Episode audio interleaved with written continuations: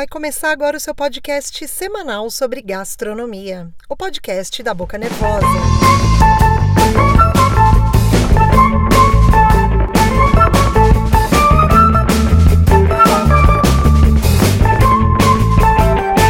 Olá, querido ouvinte faminto. Bora falar sobre ceia de Natal?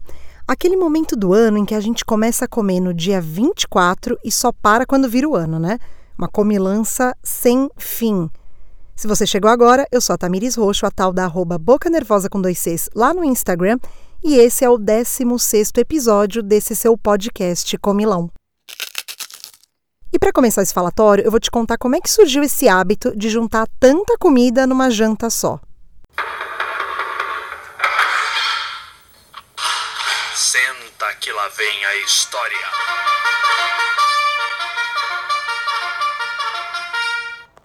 Os europeus, que já comemoravam há muitos e muitos séculos os solstícios de inverno em seus vilarejos, fazendo banquetes comunitários, passaram a deixar as portas das casas abertas no dia do Natal, para receber os viajantes e os peregrinos que confraternizavam junto com a família hospedeira. Esses costumes foram se espalhando pelo mundo e em cada lugar que ele chegava ganhava uma característica culinária. E a nossa ceia brasileira é um grande balaio de várias culturas que formaram nosso país, e também de tendências que foram exportadas para o mundo todo, caso do peru, que era servido pelos índios americanos em comemoração às boas colheitas, e virou a estrela de outras datas comemorativas, como também é o Natal. Então, se você é brasileiro, está bem acostumado a comer não só peru, mas também bacalhau, rabanada, que os portugueses trouxeram, os cortes suínos, muitas saladas, frutas, farofa, que é uma criação bem tupiniquim, e panetone de sobremesa, que é uma contribuição dos imigrantes italianos. E como cada lugar sempre tem um prato específico, olha só o que se come no Natal em outras partes do mundo.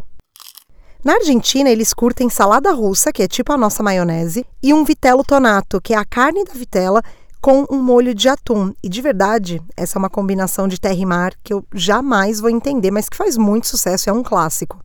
Na Alemanha, salada de batata, ganso assado, olha só, uma ave diferente, salsichão e bolo de frutas secas chamado Stollen, que é um bolo bem sequinho, mas tem muita fruta. Ele é entre o pão e o bolo.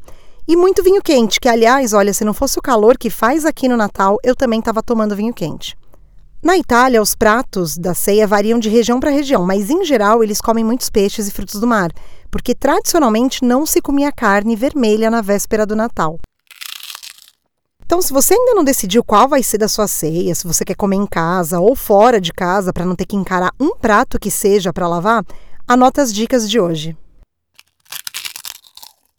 O restaurante Sim, no topo do Hotel Tivoli da Alameda Santos, vai servir ceia de Natal na noite do dia 24 com cinco etapas, que inclusive podem ser todas vegetarianas.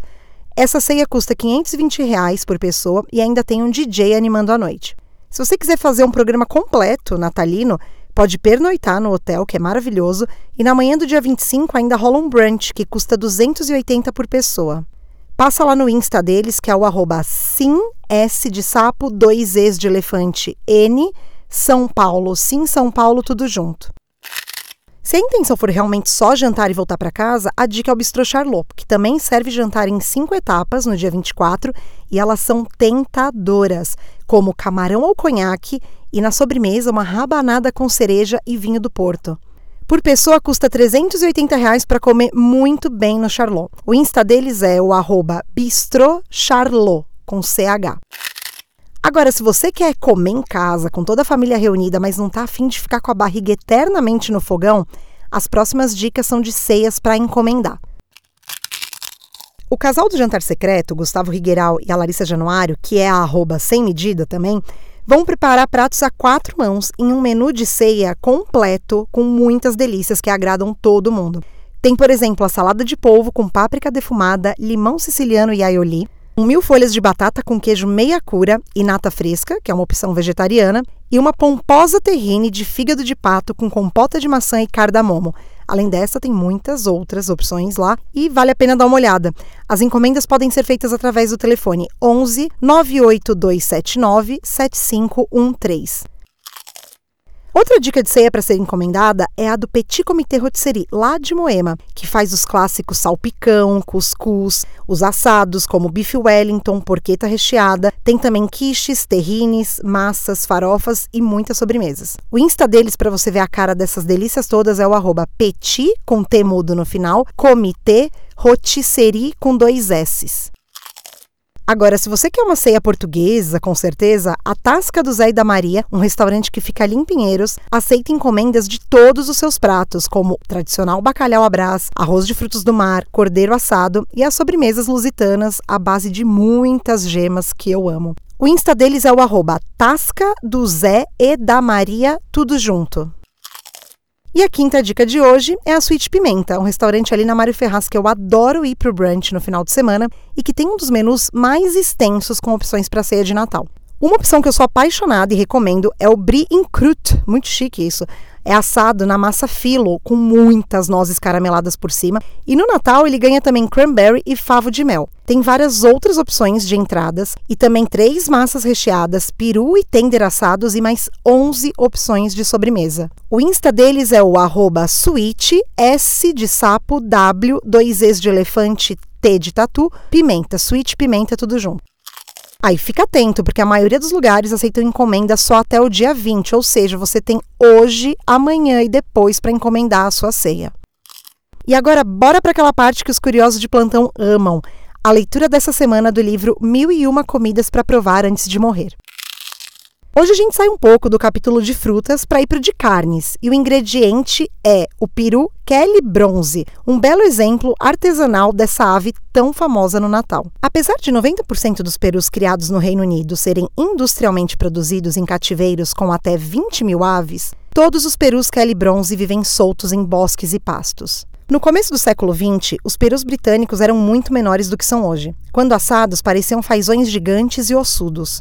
Essas aves, entretanto, foram substituídas pela moderna variedade de peito duplo, frequentemente tão sobrecarregadas, com o peito inchado e não natural, que só podem se reproduzir por meio de inseminação artificial. Em 1984, um fazendeiro de Essex, Derrick Kelly, reviveu uma velha linhagem de peru bronze que combinava a quantidade de carne encontrada em raças de peitos grandes com a intensidade de sabor das aves de criação tradicional. Hoje, o filho de Kelly cria seu rebanho semi-selvagem em bosques, sem drogas ou aditivos. O peru Kelly bronze leva o dobro de tempo da maioria das aves comerciais para se desenvolver. São depenados à mão e suspensos por duas semanas para desenvolver o sabor rústico característico. O aroma do Kelly bronze assado é como o da perdiz. A carne do peito é suculenta. O aroma do Kelly bronze assado é como o da perdiz. A carne do peito é suculenta, porém mais densa que a do frango, e a coxa tem a textura semelhante à de um cordeiro novo. E aí, eu te ajudei com a ceia desse Natal? Antes tarde do que mais tarde, né? Ainda dá tempo de encomendar. Se você tem comentários sobre esse episódio que está terminando agora, me manda um e-mail lá no bocanervosa.gmail.com para a gente bater esse papo, ou passa lá no arroba bocanervosa com dois Cs no Insta e deixa suas sugestões para os próximos episódios. Ah, e se você está curtindo esse podcast e ainda não foi lá no Apple ou Google Podcasts deixar sua avaliação, corre lá, porque é o seu review que ajuda a ranquear esse falatório e aí outras pessoas passam a escutar também. Esse seu podcast semanal sobre gastronomia também está disponível gratuitamente no Spotify e no Deezer.